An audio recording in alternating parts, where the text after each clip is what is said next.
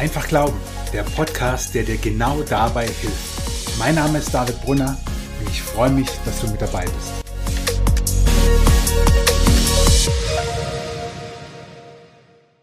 Herzlich willkommen zur ersten Jubiläumsausgabe von Einfach Glauben. Heute ist die zehnte Folge an den Start gegangen. Verrückt. Also für mich ist es verrückt. Aber ich bin gleichzeitig auch mega dankbar und glücklich darüber. Ich erinnere mich noch, wie ich letzten Sommer und Herbst 2022 dieses Projekt begann, wie ich recherchiert habe, wie ich überlegt habe, wo hoste ich den Podcast, wie sieht das Logo aus, welche Grafiken brauche ich noch, vieles Equipment oder welches Equipment ich brauche. Und jetzt ist die zehnte Folge raus. Das ist so genial und mich macht es auch deswegen glücklich, weil ich immer und immer wieder Rückmeldungen bekomme, wo wir Menschen schreiben, wie dankbar sie sind für den Podcast, wie sehr er sie inspiriert, wie dankbar sie für die Art sind, wie ich das mache und dankbar auch für die Inhalte, die angesprochen werden. Vielleicht bist du auch jemand, der mir schon geschrieben hat, dann sage ich vielen, vielen, vielen Dank dafür.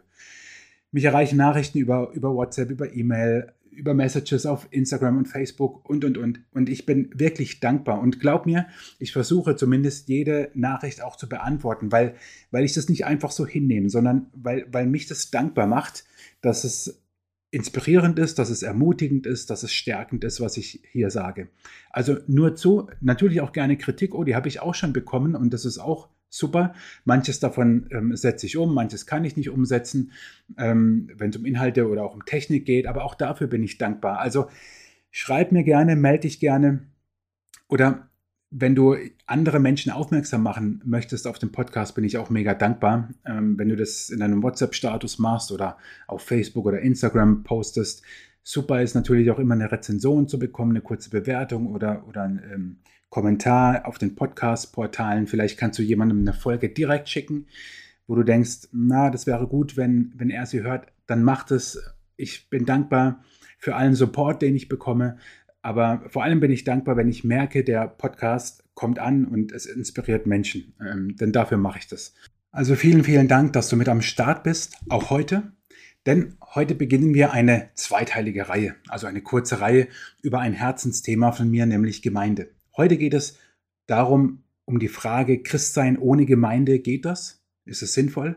In der nächsten Folge geht es um die Frage, was zeichnet eine gute Gemeinde aus? Nimm es mir nicht übel, aber ich möchte einmal dich persönlich adressieren und ansprechen und dann erst die Frage stellen, was zeichnet eine gute Gemeinde aus? Denn die Gefahr besteht, dass wir uns ein bisschen herausreden und sagen, naja, ich habe halt keine gute Gemeinde in meiner Umgebung, in meinem Umfeld. Also was soll's, ich, ich kann halt einfach nicht.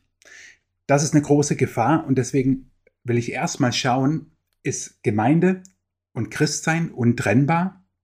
Oder ist es etwas Optionales?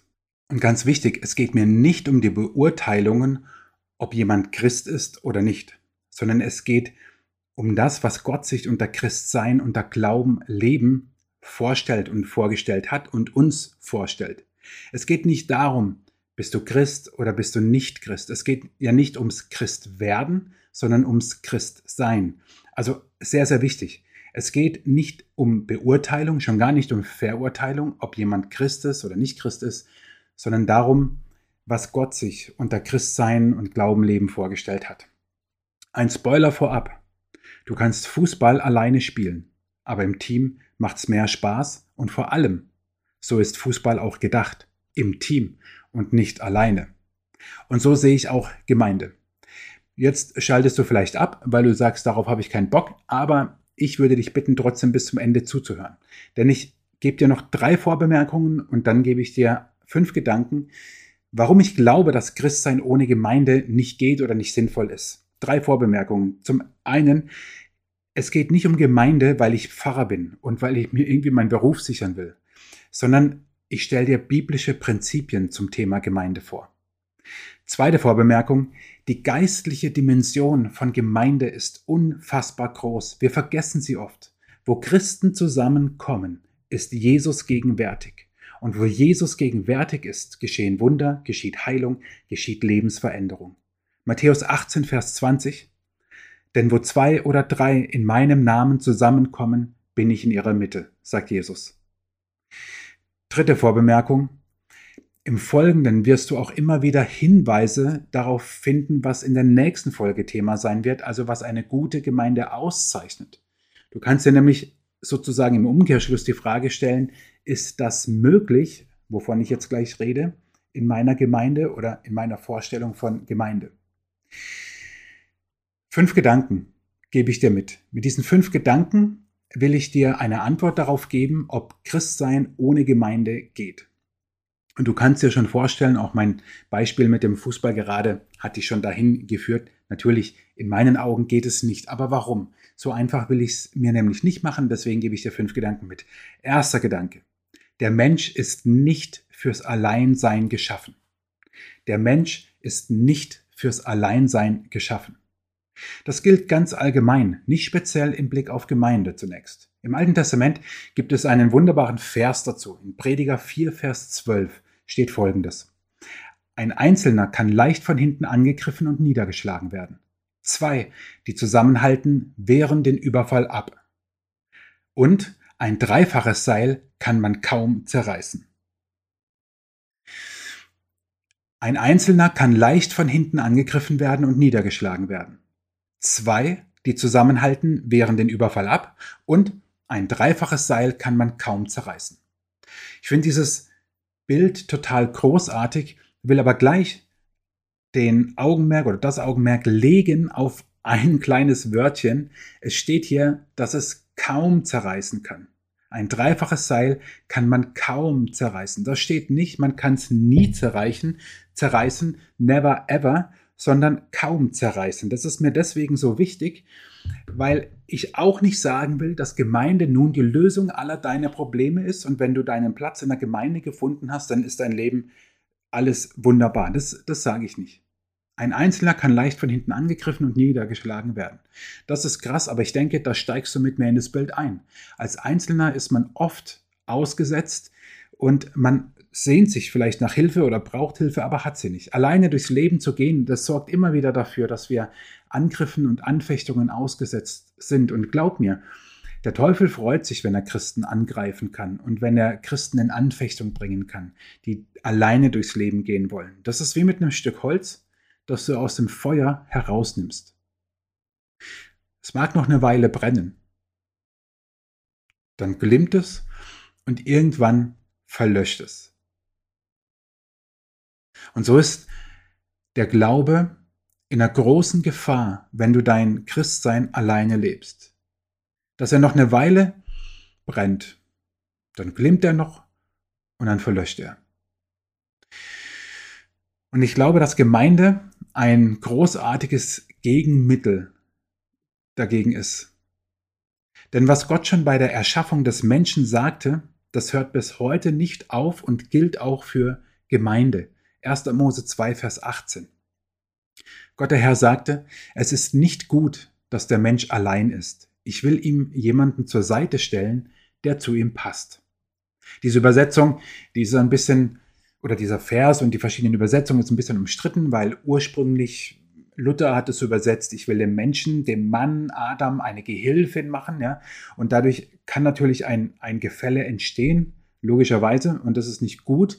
Deswegen finde ich die Übersetzung, ich will ihm jemanden zur Seite stellen, der zu ihm passt, gut, auch wenn dieser Hilfeaspekt ein bisschen untergeht. Wobei natürlich keinerlei Hierarchie gemeint ist. Es geht darum, dass du nicht alleine bist, dass der Mensch zwar als Individuum geschaffen ist, aber nie als Individuum, das alleine bleiben soll.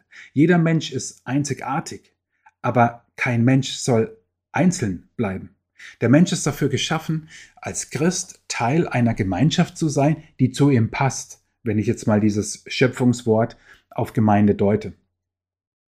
Und das ist natürlich auch Voraussetzung, aber darauf kommen wir dann in der nächsten Folge, dass es eine echte Gemeinschaft von Heiligen ist, wie es dann im Glaubensbekenntnis heißt. Also, dass es nicht nur einfach eine Zusammenkunft von denen ist, die halt auf ihrer, in ihren Unterlagen, in ihrer Steuererklärung evangelisch drinstehen haben und dann kommen sie halt zusammen, sondern Nächste Folge gehe ich darauf ein, was zeichnet eine gute Gemeinde aus. Aber ganz einfach gesagt, erster Gedanke, der Mensch ist nicht fürs Alleinsein geschaffen. Er ist es generell nicht und er ist es erst recht nicht im Glauben. Zweiter Gedanke, die Gemeinde braucht dich. Die Gemeinde braucht dich. Vielleicht habe ich dich jetzt, vielleicht habe ich dich jetzt überrascht, vielleicht habe ich dich jetzt ein bisschen herausgefordert, vielleicht hast du jetzt etwas gehört, was du dir gar nicht so vorgestellt hast. Stell dir vor, etwas stimmt nicht mit deinem Körper. Ja, wir nennen es dann krank sein. Oder du bist verletzt vom Fußballspielen oder was auch immer. Oder du spürst einfach, wenn du älter wirst, äh, so ein Ziehen hier und dort, wo doch eigentlich alles mal ganz in Ordnung war. So, und was machst du jetzt? Wenn du einigermaßen normal veranlagt bist, dann möchtest du, dass das wieder in Ordnung kommt. Also, dass dein Körper wieder in seine göttliche Ordnung kommt, weil der Zustand, in dem er jetzt ist, auf Dauer überhaupt gar kein guter Zustand ist. Was wäre nun, wenn dein Fernbleiben von Gemeinde, weil du sagst, ich kann meinen Glauben auch ohne Gemeinde leben, dazu führen würde, dass eine Gemeinde nicht ihrer göttlichen Bestimmung nachkommt und auf eine gewisse Weise krank ist. Krass, oder? Die Perspektive ändert sich gerade extrem. Wo wir oft erstmal fragen, ey, was bringt mir Gemeinde eigentlich? Challenge ich dich jetzt und frage, was fehlt der Gemeinde, wenn du nicht dabei bist? Bleiben wir beim, beim Bild des Körpers. Die Gemeinde, und ich werde dir auch gleich ein, zwei Bibelstellen dazu noch vorlesen, wird im Neuen Testament oft als Körper verglichen mit verschiedenen Körperteilen. Was ist, wenn ein Teil fehlt? Dann ist es nicht gut. Natürlich kann Gott andere Wege schenken, dass die Gemeinde dann ihr volles Potenzial entfaltet, das ist klar. Aber wenn ursprünglich nun mal der Plan Gottes so ist, dass ein Christ einer Gemeinde zugehört, dann glaube ich, dass es durchaus berechtigt ist zu sagen, die Gemeinde braucht dich. 1. Korinther 12 ist ein, ein Paradetext dafür. Ich lese mal die Verse 12 bis 14. Der menschliche Körper hat viele Glieder und Organe, doch nur gemeinsam machen die vielen Teile den einen Körper aus.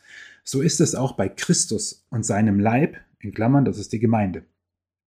Einige von uns sind Juden, andere nicht Juden. Einige sind Sklaven, andere frei. Aber wir haben alle denselben Geist empfangen und gehören durch die Taufe zum Leib Christi. Auch der Körper besteht aus vielen verschiedenen Teilen, nicht nur aus einem. Paulus schreibt hier also an die Gemeinde in Korinth ein wunderbares Bild, wo er genau dieses, die, diese Metapher des Körpers aufnimmt und, und sagt, der Leib Jesu, die Gemeinde, ist wie ein Körper, der aus verschiedenen Teilen besteht. Und der Heilige Geist begabt nun Christen vollkommen unabhängig von ihrem Alter, von ihrem Geschlecht, von ihrer Herkunft, von ihrem sozialen Rang und was auch immer. Er begabt sie. Aber wozu? Das wird an einer anderen Stelle im Neuen Testament sehr, sehr deutlich. In Epheser 4. Ich lese Vers 11 bis 12 und dann sage ich dir, warum ich auf diese Frage oder auf den Gedanken mit den Gaben komme. Epheser 4, 11 und 12. Jesus hat die einen als Apostel, die anderen als Propheten, wieder andere als Prediger und schließlich einige als Hirten und Lehrer eingesetzt. Ihre Aufgabe ist es, die Gläubigen für ihren Dienst vorzubereiten und die Gemeinde, den Leib Christi, zu stärken. Alles, was wir als geistliche Gaben von Gott empfangen, dient dazu, dass die Gemeinde, der Leib Christi, der, dieses Bild des Körpers, gestärkt wird. Und im Urtext steht dann nicht nur stärken, sondern da steht eingerenkt. Also man, man müsste es mit eingerenkt übersetzen. Um im Bild des äh, Körpers zu bleiben, heißt es doch, wenn etwas davon fehlt, ist der Körper wie ausgerenkt. Also ein Teil des Körpers ist ausgerenkt. Und deswegen gibt es die verschiedenen Ämter, die verschiedenen Gaben innerhalb der Gemeinde, damit der Körper funktioniert. Und jeder Christ ist Teil dieser Bestimmung, also hat eine Rolle inne. Und schlicht und einfach fehlt etwas in der Gemeinde, wenn ein Christ sagt, Glaube ja, Gemeinde nein. Erster Gedanke, der Mensch ist nicht fürs Alleinsein geschaffen. Zweiter Gedanke, die Gemeinde braucht dich. Dritter Gedanke, Gemeinde als Trainingsplatz. Und diesen Gedanken liebe ich total. Denn für mich bedeutet Gemeinde immer ausprobieren. Ausprobieren in vertrauter Runde. Das heißt, wenn du dir noch nicht sicher bist, wo Gott dich begabt hat oder wo Gott dich hingesetzt hat oder welche Stärken Gott dir gegeben hat, welche Bestimmung du hast, dann ist die Gemeinde der Ort, wo du das ausprobieren kannst. Manches wird sich ganz schnell herausstellen. Also es gibt Dinge, die sind einfach schnell klar, zum Beispiel im musikalischen Bereich. Das ist für mich immer so das Paradebeispiel, weil ich einfach kein guter Sänger bin. Meine Frau wundert sich immer, wie schlecht man die Töne treffen kann. Ja, ich kann das, ich habe eine besondere Begabung. Ich kann Töne nicht treffen und ich kann mehrstimmig alleine singen. So, das ist bei mir relativ schnell klar. Aber es gibt Bereiche, in denen ist es vielleicht gar nicht so schnell klar und es braucht Übung. Kann ich vor Menschen reden? Kann ich anderen Menschen das Wort Gottes auslegen? Bin ich ein Seelsorger? Kann ich andere Menschen im Glauben begleiten? Bin ich ein Kleingruppenleiter? Um das herauszufinden, ist die Gemeinde ein richtig guter Trainingsplatz. Und deswegen muss Gemeinde auch immer ein Ort sein, an dem sich ihre Mitglieder ausprobieren dürfen. Natürlich, natürlich, natürlich braucht es einen erfahrenen Leiter, Mentor an der Seite, dass man niemanden einfach so ins kalte Wasser schmeißt, sondern er braucht jemanden an seiner Seite, der ihn begleitet. Logisch. Aber wir haben als Deutsche, so als, als nicht das Land der Dichter und Denker, sondern so der Ingenieure und Planer, manchmal die Mentalität, dass wir alles minutiös durchplanen und dann erst ins Umsetzen kommen und uns wundern, dass der Zug namens Leben schon längst abgefahren ist und sich die Situation komplett geändert hat. Und ich bin ein großer Freund davon zu sagen, Gemeinde ist ein sicherer Ort, an dem du trainieren kannst und dich ausprobieren kannst. Natürlich immer in Abstimmung und in Absprache mit einem Leiter, nicht einfach so. Gleichzeitig erfüllt mich dieser Gedanke aber auch immer mal wieder so mit Traurigkeit und Frust, denn es gibt Menschen, die meinen, sie benötigen dieses Training nicht und sind zu höheren berufen. Und das sieht dann sehr unterschiedlich aus. Sie lehren Menschen zum Beispiel sehr gesetzlich. Oder sie lehren Menschen auf gesetzliche Weise Jesus nachzufolgen. Oder sie evangelisieren auf eine unsensible Art und Weise. Oder legen Bibelverse aus, eher wie so eine Keule, die daherkommt. Mein Vater prägte einmal das Bild, das er mir immer wieder sagte, aber ich glaube, es ist nicht von ihm, sondern er hat es auch aufgenommen, dass wir das Wort der Wahrheit, biblische Wahrheit, den Menschen nicht wie ein nasses Handtuch um die Ohren schlagen sollen, sondern wie einen warmen, schützenden Mantel, in den sie sich einhüllen können. Und das sagte er mir vor gut 20 Jahren. Also da waren wir noch nicht in der Postmoderne äh, oder vielleicht waren wir auf dem Weg dahin, wo das Gefühl das Maß aller Dinge ist. Also wo ich mich gut und wohl und warm fühlen muss, sondern es ging darum, dass jemand das Wort annehmen kann. Oder es gibt Menschen, die davon überzeugt sind, eine bestimmte Gabe zu haben, aber leider sind sie die einzigen, die davon überzeugt sind. Und deswegen glaube ich, hoffe ich, bin ich der festen Überzeugung, dass Gemeinde ein wunderbarer Trainingsplatz ist, wo du dich ausprobieren kannst. Nochmal mit einem Mentor, mit einem Leiter an der Seite. Und natürlich ist es wichtig, auf das Feedback von ihm dann auch zu hören. Auf das Feedback derer, die schon einen Schritt weiter sind als du. Bei mir in meinem Leben war und ist es immer noch so. Ich habe als Jugendlicher begonnen, in der Gemeinde mitzuarbeiten, an vielen unterschiedlichen Stellen. Zuerst in der Jungschar, dann in der Jugendarbeit und dann auch in der Konfi-Arbeit. Später im Studium kam dann die Leitung einer Jugendgruppe dazu, der Lobpreis, in dem ich Klavier gespielt habe. Also erinnere dich, Singen war nicht meins, aber Klavier spielen. Dann das Predigen während des Studiums schon, das hinzukam und Gestalten von Gottesdiensten. Und ich hatte zum Glück und im wahrsten Sinne, Gott sei Dank, immer Menschen an meiner Seite, die für mich Mentoren waren, die mich kritisch hinterfragten, die mir kritisches Feedback gaben, die mich ermutigten und die mich motivierten. Und ich könnte dir aus dem Stand raus und mir gehen die Menschen jetzt gerade durch den Kopf locker eine Handvoll, wahrscheinlich sogar zwei Hände voll Leute aufzählen, von denen ich genau weiß, das waren meine Mentoren, das waren meine Leiter, das waren die Menschen, die haben mich begleitet und die haben an mich geglaubt und die haben wahrscheinlich innerlich manchmal gesagt, ach du gute Güte, ja gut, lass man David mal machen. Äh, Gottes Gnade und Gottes Kraft ist größer als sein Unvermögen. Bin ich mir sicher, bin ich mir 100% sicher. Und ich weiß nicht, wie oft sie innerlich den Kopf geschüttelt haben, vielleicht auch äußerlich, das habe ich vielleicht verdrängt. Aber ich bin ihnen zutiefst dankbar.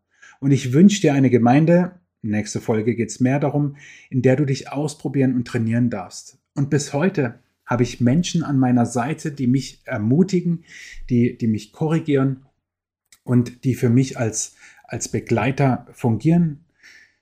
Meine Frau und ich haben ein Mentoren-Ehepaar. Reto Pelli und seine Frau Reto ist Pastor in der Prisma-Kirche in Rapperswil-Jona in der Schweiz, prisma.ch. Google die Kirche, geh dort in den Gottesdienst, wenn du in der Nähe bist. Ähm, hör dir auf, äh, auf ihrer Seite die Gottesdienste an. Großartiger Mentor und Leiter für mich.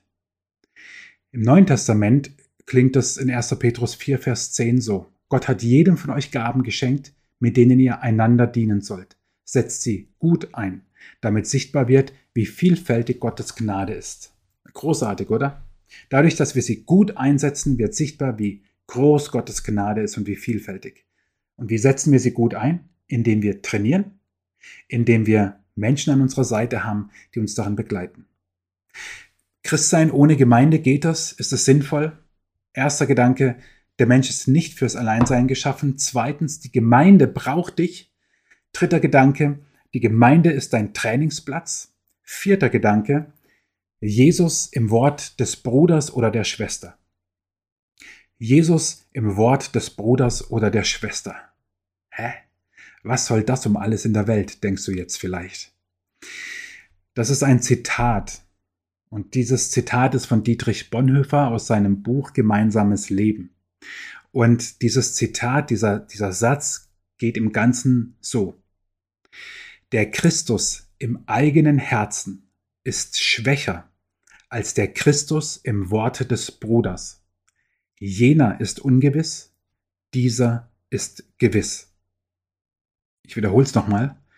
Der Christus im eigenen Herzen ist schwächer als der Christus im Wort des Bruders. Jener ist ungewiss, dieser ist gewiss. Ich habe dieses Wort in meinen Predigten schon oft zitiert und für mich ist es wie ein ein theologisches Statement, Christsein ohne Gemeinde geht nicht. Was Dietrich Bonhoeffer hier sagen will, ist folgendes. Der Christus im eigenen Herzen ist schwächer als der Christus im Worte des Bruders und ich ergänze auch der Schwester. Was er damit sagt, ist, wir zweifeln. Wir fragen uns, liebt mich Gott? Kann ich Jesus vertrauen? Und dann kommt jemand und sagt mir, ja, du kannst. Schau mal, in der Bibel sagt Jesus dieses und jenes. Schau mal, von Gott ist so und so die Rede und uns gehen die Augen auf oder das Herz auf und wir sagen, oh ja, stimmt, ich kannte das schon, ich wusste das schon, dass Jesus sagt, in der Welt habt ihr Angst, aber seid getrost, ich habe die Welt überwunden. Oder dass er sagt, ich bin das Licht der Welt, wer mir nachfolgt, wird nicht im Dunkeln wandern, sondern er hat das Licht, das zum Leben führt. Oder schau mal, was von Gott steht in Psalm 103. Barmherzig und gnädig ist der Herr, geduldig und von großer Güte. Wow, danke, dass du mir das sagst. Manchmal kennen wir viele Bibelverse, aber vergessen sie in den entscheidenden Momenten. Und es geht ja nicht darum, Bibelverse einfach auswendig zu können, sondern zu verstehen, welchen Schatz wir darin haben, weil sie uns Gott beschreiben. Und Dietrich Bonhoeffer sagt, der Jesus in meinem Herzen, der ist manchmal ziemlich klein, weil ich auf die Probleme schaue, weil ich auf die Zweifel schaue, weil ich auf die Herausforderungen schaue. Aber der Jesus im Wort des Bruders oder der Schwester, der ist groß. Und das kann die Predigt sein, die dir neue Gedanken aufzeigt. Das kann ein Gespräch mit einem Christen sein, nach dem Gottesdienst bei einer Tasse Kaffee oder vielleicht geht es auch tiefer und ihr sagt, Mensch, komm, hast du heute Mittag Zeit, dann reden wir da ausführlich drüber oder im Laufe der Woche und du merkst plötzlich, wow, da nimmt sich jemand für mich Zeit und hilft mir richtig. Das kann auch der Lobpreis, die Musik, die Lieder im Gottesdienst sein, die ja auf besondere Weise von der Größe Gottes erzählen. Oder nach dem Gottesdienst betet jemand für dich persönlich und segnet dich. Wir haben bei uns in der Gemeinde ein Gebetsteam, wo du nach dem Gottesdienst zu Mitarbeitern gehen kannst, die für dich beten und dich segnen, wenn du das möchtest, natürlich nur, ganz freiwillig. Und schon ist der Jesus, der Christus, wie Bonhoeffer sagt, im Wort des Bruders oder der Schwester größer als der in meinem Herzen. Weil ich habe vielleicht den Wald vor lauter Bäumen nicht gesehen. Und bei mir war er ungewiss, aber der Christus im Wort des Bruders oder der Schwester ist ganz gewiss. Ich liebe dieses Wort, weil es auf eine ganz besondere Weise ausdrückt, wie wichtig es ist, dass wir die Gemeinschaft mit anderen Christen haben. Und das alles ist nur möglich, wenn wir in der Gemeinde sind, in dieser Gemeinschaft. Bonhoeffer beschreibt die Mitchristen dann auch als Bringer der Heilsbotschaft. Ein schönes, ein schönes Wort, stellst dir bildlich vor, wie, wie dir jemand etwas bringt, wie, wie dir jemand auf einem goldenen Tablett etwas serviert und sagt, guck mal David, da ist es, da hast du es. Und das mit der Heilsbotschaft. Ich, ich liebe dieses Wort total. Im Neuen Testament steht in Kolosser 3, Vers 16 bis 17 eigentlich genau das Gleiche. Ähm, nur nochmal viel schöner beschrieben, viel detaillierter. Ich finde, Bonhoeffer hat das einfach sehr komprimiert zusammengefasst. Kolosser 3, Vers 16 bis 17. Lasst die Botschaft von Christus ihren ganzen Reichtum bei euch entfalten. Unterweist und ermahnt euch gegenseitig mit aller Weisheit und dankt Gott von ganzem Herzen mit Psalmen, Lobgesängen und Liedern, die euch Gottes Geist schenkt. Ihr habt doch Gottes Gnade erfahren. All euer Tun, euer Reden wie euer Handeln soll zeigen, dass Jesus euer Herr ist.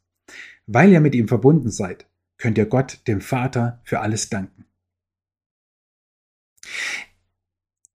Vielleicht merkst du ein bisschen meine Begeisterung und Leidenschaft für, für Gemeinde, denn ich will jetzt nicht rein defizitär denken und, und sozusagen vom, vom schlecht, schlechtmöglichsten Punkt ausgehen, dass du dich Gemeinde komplett verweigerst. Ich will es mal positiv wenden und sagen, boah, das ist doch ein riesengroßer Schatz, den Gemeinde hat. Denk an dieses Wort, was ich gerade gelesen habe aus Kolosser 3 oder wie Bonhoeffer es eben zusammenfasst. Es ist ein riesengroßer Schatz ein, ein mega großes Potenzial, was da drin ist. Lasst die Botschaft von Christus ihren ganzen Reichtum bei euch entfalten. Wow. Und mir ist es überhaupt nicht verständlich, wie man sich dagegen regelrecht wehren kann und meint, man könne sein Christsein auch ohne dieses Potenzial, ohne diesen Schatz leben. Ich kann mir vorstellen, dass es Erfahrungen, Verletzungen, Begegnungen gibt, die dich dazu bringen oder andere dazu brachten. Ja, das, das, das kann ich gut nachvollziehen und da gehört manches auch aufgearbeitet. Aber als eine Grundhaltung, die mir oft begegnet, so, ich glaube schon an Gott, aber Gemeinde brauche ich nicht. Das verstehe ich nicht, wie, du, wie man diesen Schatz, dieses Potenzial bewusst so ablehnen kann. Christsein ohne Gemeinde geht das? Ist es sinnvoll? Erster Gedanke, der Mensch ist nicht fürs Alleinsein geschaffen. Zweiter Gedanke, die Gemeinde braucht dich. Dritter Gedanke, die Gemeinde ist ein Trainingsplatz. Vierter Gedanke, Jesus im Wort des Bruders oder der Schwester. Und der letzte, der fünfte Gedanke, den habe ich überschrieben mit der Segen göttlicher Verheißungen der Segen göttlicher Verheißungen. Die meisten Verheißungen im Neuen Testament sind keine Verheißungen an einzelne Personen, sondern es sind Verheißungen für die gesamte Gemeinde. Das beginnt schon zur Lebzeit von Jesus, nicht erst in den Briefen von Paulus, die er an Gemeinden geschrieben hat. In Matthäus 16 wird berichtet, wie Jesus sich mit seinen Jüngern, Jüngern unterhält und ganz besonders mit Petrus. Und Jesus fragt seine Jünger, was die Menschen denn glauben, wer er ist. Und daraufhin antwortet ihm Petrus, Petrus, dass er der Christus, der Gesalbte, der Messias, der Sohn Gottes ist. In diesem ganzen Abschnitt in Matthäus 16 geht es um Jesus und Petrus. Und dann kommen sie auf Gemeinde zu sprechen. Und Jesus sagt in Matthäus 16, Vers 18, Du bist Petrus, und auf diesen Felsen werde ich meine Gemeinde bauen, und das Totenreich mit seiner ganzen Macht wird nicht stärker sein als sie. Und jetzt denken viele, wow, Petrus, Mensch, auf den wird die Gemeinde gebaut. Ich lese diese Stelle anders, ohne zu sagen, dass man sie so lesen muss, aber ich glaube nicht, dass Jesus die Gemeinde auf Petrus baut und sie deswegen nicht einmal von der Hölle überwunden werden kann, sondern auf dieses Bekenntnis hin wird die Gemeinde gebaut. Dieses Bekenntnis, Jesus Christus ist der Herr, der Messias, der Christus auf Griechisch, Messias, Meschiach auf Hebräisch, der Gesandte, der Sohn Gottes. Auf dieses Bekenntnis ist die Gemeinde Jesu gebaut. Und nicht einmal die Hölle was mit Totenreich gemeint ist, ist stärker als die Gemeinde. Was ist das denn bitte für eine krasse Aussage? Auf gut Deutsch nichts, nichts, aber auch gar nichts ist stärker als die Gemeinde Jesu, die sich auf dieses Bekenntnis stellt. Dass Jesus Christus der Herr ist, der Gesandte, der Messias, der Sohn Gottes. Das ist eine Kraft, der sich zwar vieles in den Weg stellen mag, aber niemals die Gemeinde überwinden wird. Und wieder ist hier nicht vom Einzelnen die Rede, sondern von der Gemeinde in ihrer Gesamtheit. Eine große Verheißung steht in 1. Korinther 1, Vers 8 und 9. Gott wird euch, euch die Kraft geben, im Glauben fest zu bleiben, bis das Ziel erreicht ist, damit an jenem großen Tag, dem Tag unseres Herrn Jesus Christus, keine Anklage gegen euch erhoben werden kann. Ja, Gott ist treu. Er wird euch ans Ziel bringen, denn er hat euch dazu berufen, jetzt und für immer mit seinem Sohn Jesus Christus, unserem Herrn, verbunden zu sein. Paulus schreibt hier an die Gemeinde in Korinth und er redet von euch. Er redet nicht vom Einzelnen. Natürlich wird dem Einzelnen diese Verheißung, diese Segnung zuteil, indem er Teil dieser Gemeinschaft, dieser Gemeinde ist. Ich habe vorhin schon die Geistesgaben, die geistlichen Gaben angesprochen. Also göttliche Begabungen, die du bekommst, wenn du Christ bist, wenn Jesus in dir lebt, die nicht egoistisch gelebt werden sollen, sondern immer zum Wohl der Gemeinde dienen. 1. Korinther 12, überhaupt empfehle ich dir dieses Kapitel einmal zu lesen im Blick auf Gemeinde. Oder ein ganz, ein ganz bekannter Vers auch aus 2. Timotheus 1, Vers 7. Dort ist zwar vom Einzelnen die Rede, aber hör mal erst zu. Gott hat uns nicht gegeben den Geist der Furcht, sondern der Kraft und der Liebe und der Besonnenheit. So, das klingt jetzt erstmal nicht spektakulär, aber wir nehmen das oft so für uns und sagen, wow, ich habe als Christ den Geist der Kraft, der Liebe und der Besonnenheit. Wow, Chaka und jetzt raus, Attacke, ja. Also es ermutigt, es stärkt uns total und schon rede ich von uns und so beginnt auch dieser Vers. Denn Gott hat uns nicht gegeben den Geist der Furcht, sondern der Kraft und der Liebe und der Besonnenheit. Wieder ist dieses Kollektiv, dieses uns, dieses euch hier zu lesen. Es geht immer um mehrere, es geht um die Gemeinde. Gottes Segnungen, Gottes Verheißungen im Neuen Testament, die gelten so oft einzelnen Christen als Teil einer ganzen Gemeinde. Christsein ohne Gemeinde. Geht das? Ist es sinnvoll? Fünf Gedanken habe ich dir mitgegeben, warum ich glaube, dass es nicht geht. Erstens, der Mensch ist nicht fürs Alleinsein geschaffen, generell nicht. Zweitens, die Gemeinde braucht dich. Drittens, die Gemeinde ist dein Trainingsplatz. Viertens, Jesus im Wort des Bruders oder der Schwester. Und fünftens, der Segen göttlicher Verheißungen. Christsein ohne Gemeinde. Das ist wie ein Fisch ohne Wasser, wie Fußball ohne Ball oder für mich Grillen ohne Fleisch. Du kannst es versuchen, du kannst es sogar gut meinen. Ich unterstelle niemandem erstmal eine böse Absicht oder so, der sagt, ich glaube, aber ich brauche keine Gemeinde. Deswegen ermutige ich dich. Schließ dich einer Gemeinde an oder bleib deiner Gemeinde treu. Und schau vielleicht, was ein neuer Platz für dich ist, wenn du im Moment unzufrieden bist. Oder bleib in dem drin, wo du, wo du merkst, ja, da bringe ich Segen auch für andere. Gott hat uns Christen als Gemeinschaft gewollt. Er hat uns nicht alleine gewollt. Er hat uns als Individuen geschaffen. Aber wir sollen nicht einzeln und alleine bleiben, sondern Christsein in Gemeinschaft und in Gemeinde leben. Ich habe dir ganz am Anfang gesagt, es geht mir nicht darum, meinen Berufsstand zu sichern, weil ich Pfarrer bin, muss es unbedingt auch Gemeinden geben. Überhaupt nicht, gar nicht. Aber ich lese das Neue Testament und diese Stellen, diese Gedanken, die ich dir gesagt habe, so, dass Gemeinde unverzichtbar ist für Christen. Und jetzt denkst du vielleicht bei Gemeinde an, an eine Gemeinde, die schlecht ist, um es mal ganz krass zu sagen, wo du eventuell sogar auch schlechte Erfahrungen gemacht hast. Wir werden in der nächsten Folge uns dafür Zeit nehmen. Was ist eine gute Gemeinde? Was ist eine schlechte Gemeinde? Ohne natürlich zu sagen, ich weiß es ganz genau, aber auch dafür gibt es natürlich in der Bibel Anhaltspunkte, was zeichnet eine gute Gemeinde aus. Darum geht es mir. Und ich, ich hoffe, dass du mit dabei bist um diesen Gedanken weiter, weiterzugehen. Christsein ohne Gemeinde, ja, das geht nicht. Aber wie muss denn eine Gemeinde sein, dass es gut ist? Nochmal zusammenfassend für heute die fünf Gedanken, die du mitnehmen kannst. Und vielleicht fordert dich genau ein Gedanke besonders raus, dann nimm ihn mit in deine Gedanken und in deine Gebete. Christsein ohne Gemeinde das geht nicht. Warum? Fünf Gedanken. Der Mensch ist nicht fürs Alleinsein geschaffen. Die Gemeinde braucht dich. Die Gemeinde ist dein Trainingsplatz. Vierter Gedanke, Jesus im Wort des Bruders oder der Schwester und der Segen göttlicher Verheißungen, der auf Gemeinde ruht.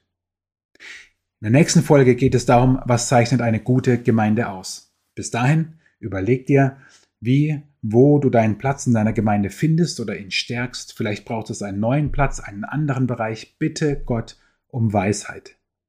Ich wünsche dir Gottes Segen, um einfach zu glauben in einer immer komplexer werdenden Welt. Und ich freue mich, wenn du auch beim nächsten Mal wieder mit dabei bist. Ich hoffe, diese Folge hat dich ermutigt und inspiriert, einfach zu glauben. Schreib mir gerne dein Feedback und deine Fragen an info at david-brunner.de oder auf Instagram. Ich freue mich, von dir zu lesen.